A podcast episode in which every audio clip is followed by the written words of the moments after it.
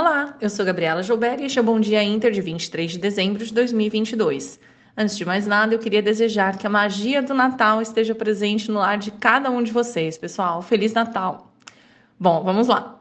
A última sessão foi marcada pela alta volatilidade do mercado, com incertezas externas e decisões sobre a próxima equipe ministerial do Brasil. Contudo, apesar do cenário, o Ibovespa fechou com alta de 0,11%, beneficiado pelos papéis da Petrobras. No cenário doméstico, o mercado digere a seleção de ministros escolhido pelo presidente eleito, apesar do alívio com o novo prazo da PEC da transição. No exterior, os papéis atrelados a commodities metálicas sofreram com incertezas ante a reabertura da China.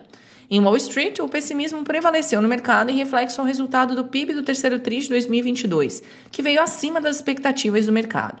O dólar recuou 0,33%, ao passo que o DXY avançou 0,2%. Para hoje, o destaque será para o IPCA 15 aqui no Brasil, além de diversos dados nos Estados Unidos, como confiança do consumidor Michigan, novas casas vendidas e índice do PCE.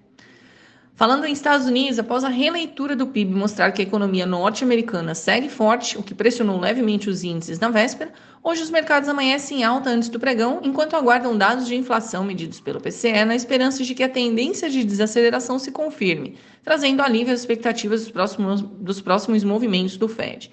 Além disso, mercados monitoram vendas de casas e sentimento consumidor de Michigan. Lá na Ásia, as bolsas estavam em queda, conforme novos casos de Covid disparam e comprometem as atividades na China, o que também tem afetado o sentimento da população no país. Apesar da velocidade na contaminação estar pressionando o sistema de saúde, o número de óbitos não tem avançado, felizmente. Na Europa, as bolsas sobem e caminham para encerrar a semana em campo positivo, revertendo as perdas da última semana, impulsionadas por ações dos setores de saúde e bancos. Aqui no Brasil, a novidade ficou por conta ontem da nomeação de Alckmin como ministro da Indústria e Comércio, além de mais nomes para compor o governo de Lula.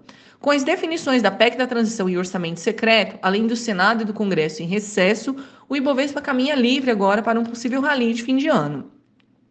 Na abertura, o índice DXY recua, enquanto os juros das Treasuries e os futuros em Nova York avançam.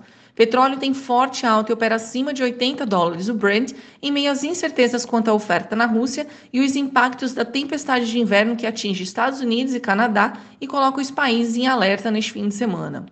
A bolsa local pode ter dia de alívio sem forças políticas atrapalhando, seguindo o exterior mais animado e petróleo em alta antes do Natal.